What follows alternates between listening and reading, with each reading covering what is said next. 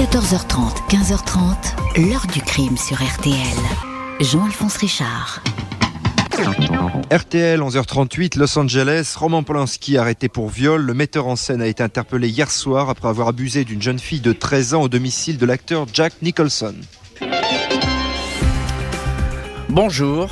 Il y a 46 ans, le cinéaste Roman Polanski était arrêté pour le viol de Samantha Gailey, une jeune adolescente de 13 ans qui rêvait de devenir actrice. Personne ne se doutait alors que cette affaire allait traverser les décennies et faire du réalisateur un éternel fugitif. Ce crime, aujourd'hui encore, reste impuni aux yeux de la justice américaine, laquelle n'a jamais levé le mandat d'arrêt international qui vise Polanski, et ce malgré une enquête qui a bel et bien suivi son cours, une plainte, une longue et très détaillée audition de la victime devant un grand jury, l'inculpation du réalisateur, un procès, un séjour en prison et une libération pour bonne conduite. Un juge ne va pas vouloir en rester là, estimant que le réalisateur doit retourner en prison.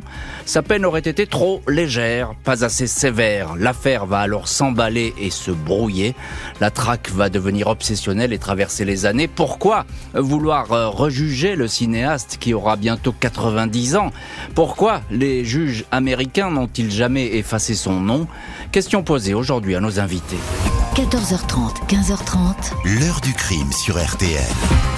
Dans l'heure du crime aujourd'hui, l'affaire Roman Polanski. À la fin de l'hiver 1977 à Los Angeles, ce metteur en scène déjà très célèbre est rattrapé par une plainte pour viol. La victime est une jeune mannequin qui rêve de se faire un nom à Hollywood, une mineure de 13 ans. Ce vendredi 11 mars 1977 au matin, le détective Philippe Vanater de la police de Los Angeles prend son service au commissariat Ouest. Comme d'habitude, il feuillette les procès-verbaux de la nuit. L'un d'eux retient son attention. La veille, après 23 heures, un officier s'est présenté au domicile de Suzanne Gailey. Cette femme a dénoncé une agression sexuelle qu'aurait subie dans la journée sa fille. Samantha, 14 ans à la fin du mois, fait savoir qu'elle a été contrainte d'avoir une relation intime avec le dénommé Roman Polanski, le réalisateur de cinéma. Tout se serait passé dans une villa de Beverly Hills. Le PV précise que l'adolescente a été conduite à l'hôpital pour des examens. Le détective Vanater file chez les Gailey, la mère et la fille confirment l'histoire, puis rencontrent au procureur. Le nom de Polanski est connu. Tout le monde a en mémoire l'assassinat de son épouse Sharon Tate huit ans plus tôt. L'affaire est sensible. Le procureur demande aux policiers de localiser le cinéaste, mais de ne pas l'arrêter. Mais Vanater est bien décidé à faire le contraire. En début d'après-midi, il débarque au Beverly Wilshire Hotel. Roman Polanski est dans le hall. Il lui annonce qu'il est en état d'arrestation. Le policier racontera que le cinéaste cherchait à cacher quelque chose dans sa main, un comprimé de Quaalude, drogue à la mode, aux effets euphorisants. Une perquisition est menée dans la chambre 200. Le suspect est conduit devant le juge, informé d'une accusation de viol. Le concernant, Polanski dit tout ignorer de cette histoire. Il est libéré après avoir versé 2500 dollars de caution. Roman Polanski reste à Los Angeles. Arrivé ici il y a quelques semaines, le magazine Vogue lui a commandé une série de photos sur les jeunes filles américaines. C'est comme ça qu'il a rencontré euh, Samantha Gailey, une ado de 13 ans qui rêve de cinéma. Sa mère a donné son accord pour ces séances. Il a une première fois photographié, le 20 février. Il lui a proposé une deuxième séance. Cette fois, il l'a emmené dans la villa de son ami Jack Nicholson, au 12 850 Mulholland Drive à Los Angeles. Nicholson était absent ce jour-là.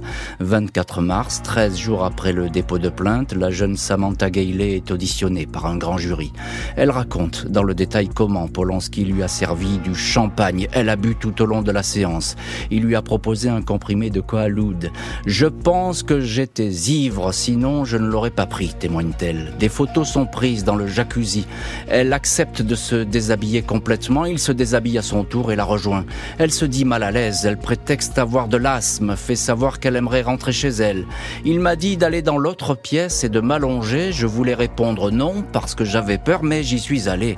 Il m'a enlacé, il m'a embrassé, raconte Samantha Gailey, qui décrit ensuite une relation sexuelle. Polanski l'a raccompagnée chez elle. Sa mère l'a trouvé bizarre. Elle ne lui a rien dit, mais son petit ami et sa sœur Kim ont vite appris toute l'histoire. 15 avril 77, Roman Polanski est poursuivi pour viol sous l'usage de la drogue, violence obscène sur une enfant de moins de 14 ans et perversion. Les reporters, les photographes font le siège de son hôtel, le château Marmont. Le 8 août, il plaide coupable devant le juge Laurence Rittenband. Seul le délit de rapport sexuel illicite avec une mineure est retenu. Des discussions autour de la peine s'engagent. 19 septembre, le cinéaste est condamné à 90 jours de prison. En attendant de se présenter au centre de détention d'El Chino, Roman Polanski voyage en Europe. Le juge Rittenband s'insurge de voir des photos de lui. À la fête de la bière à Munich, entouré de jeunes femmes, il abuse de ma confiance, dit le magistrat, vexé. Polanski s'explique. 16 décembre, il se présente à la prison d'El Chino. Il est évalué par les psychologues, détenu modèle, libéré après 42 jours de détention pour conduite exemplaire.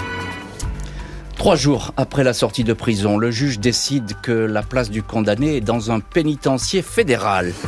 30 janvier 1978, trois jours après la sortie de prison de Roman Polanski, le juge Rittenband, qui l'avait condamné, prend connaissance des rapports des psychologues qui ont favorisé la sortie anticipée de prison. Les experts excluent que l'individu soit sujet aux obsessions lubriques d'un pédophile. Selon eux, Polanski ne semblait pas conscient qu'il transgressait la loi. Il est décrit comme un homme mature et raffiné, mais d'une naïveté insolite quant à l'acte lui-même. Il s'agirait d'une séduction qui a évolué vers un érotisme mutuel. Le fait est que le juge Rittenband, qui depuis le début se met en avant dans ce dossier, estime que le cinéaste a bénéficié d'un traitement de faveur.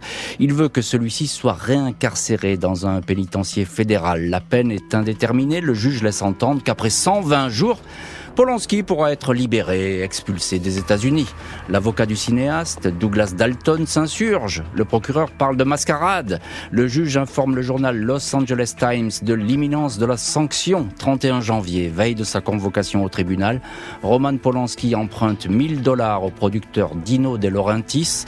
Il embarque sur un vol de la British Airways, direction Paris, où il se réfugie dans l'appartement qu'il possède, avenue Montaigne.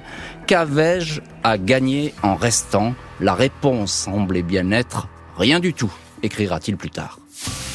6 février, six jours après la fuite, le juge Rittenband est dessaisi du dossier, mais avant cela, il a rédigé un mandat d'arrêt international contre Roman Polanski. Le metteur en scène est désormais inscrit sur la liste des fugitifs du FBI. Il peut être arrêté à n'importe quel moment dans presque n'importe quel pays du monde. J'étais en prison, vous oubliez que j'étais en prison. Euh, c'est en sortant que j'ai appris que le juge, qui est devenu vedette grâce à cette, cette affaire, ne voulait pas en terminer, il voulait me remettre, contrairement à ce qu'il avait dit euh, avant que j'aille en prison. C'est pour ça que j'ai quitté les États-Unis. Dans les années qui suivent, ses avocats vont tout faire pour trouver un arrangement avec les juges qui ont hérité du dossier. 1993, Polanski s'excuse dans une lettre adressée à Samantha Gailey. Il se dit désolé d'avoir perturbé sa vie. Tout cela est de ma faute, indique-t-il. 1997, un compromis est sur le point d'être conclu, mais les négociations capotent. Juste avant les négociations, le journal Daily News a dénoncé un traitement de faveur qui va bénéficier à un homme qui serait un violeur. Le temps n'apaise pas les tensions aucun magistrat ne semble prêt à lever le mandat d'arrêt qui vise Polanski. Le juge Peter Espinoza refuse à trois reprises cette demande. 23 février 2003, Samantha Gailey, désormais Samantha Gamer, 40 ans, vient témoigner du cas Polanski à la télévision. Elle rappelle le viol dont elle a été victime, mais comprend que le réalisateur, qui avait été jugé et condamné, ait décidé de fuir les États-Unis. Je ne suis pas surprise qu'il soit parti. Le juge aimait la publicité. Il n'avait rien à faire de ce qui pouvait m'arriver, ni à moi, ni à Polanski, dit-elle. Samantha Gamer souhaite qu'il soit mis fin aux poursuites, mais sa demande n'a aucun effet. Six ans plus tard, 2009, elle dépose une requête pour que le dossier soit enfin clos, requête refusée. Roman Polanski demeure inscrit sur la liste des personnes recherchées par les États-Unis. Plus de 30 ans après les faits, cette fois les États-Unis vont parvenir à faire arrêter le fugitif.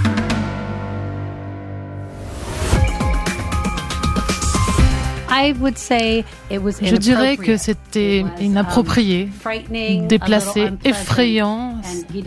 Euh, il ne voulait pas me faire du mal, c'est le sentiment que j'avais, mais il ne comprenait pas que c'était totalement déplacé. J'étais trop jeune. Et il ne voyait pas que j'avais peur. 26 septembre 2009, Roman Polanski, 76 ans, est arrêté à sa descente d'avion par deux policiers suisses sur le tarmac de l'aéroport de Zurich. Les fonctionnaires sont porteurs d'un mandat d'arrêt international émanant des États-Unis. Depuis plusieurs semaines, les procureurs du tribunal de Los Angeles suivaient à la trace le cinéaste, examinant l'endroit le plus propice où il pourrait être arrêté. Le 22 septembre, les magistrats apprennent que Polanski va sans doute transiter par l'Autriche et la Suisse, pays dans lequel le réalisateur est invité à un festival de cinéma. C'est ce deuxième pays qui est choisi. Les accords de coopération judiciaire entre la Suisse et les États-Unis sont en effet solides. Polanski est incarcéré pendant deux mois puis assigné à résidence avec port d'un bracelet électronique dans un chalet qu'il possède à Gstaad. 12 juillet 2010, après huit mois de bagarre judiciaire, la ministre suisse annonce que Roman Polanski ne sera pas extradé.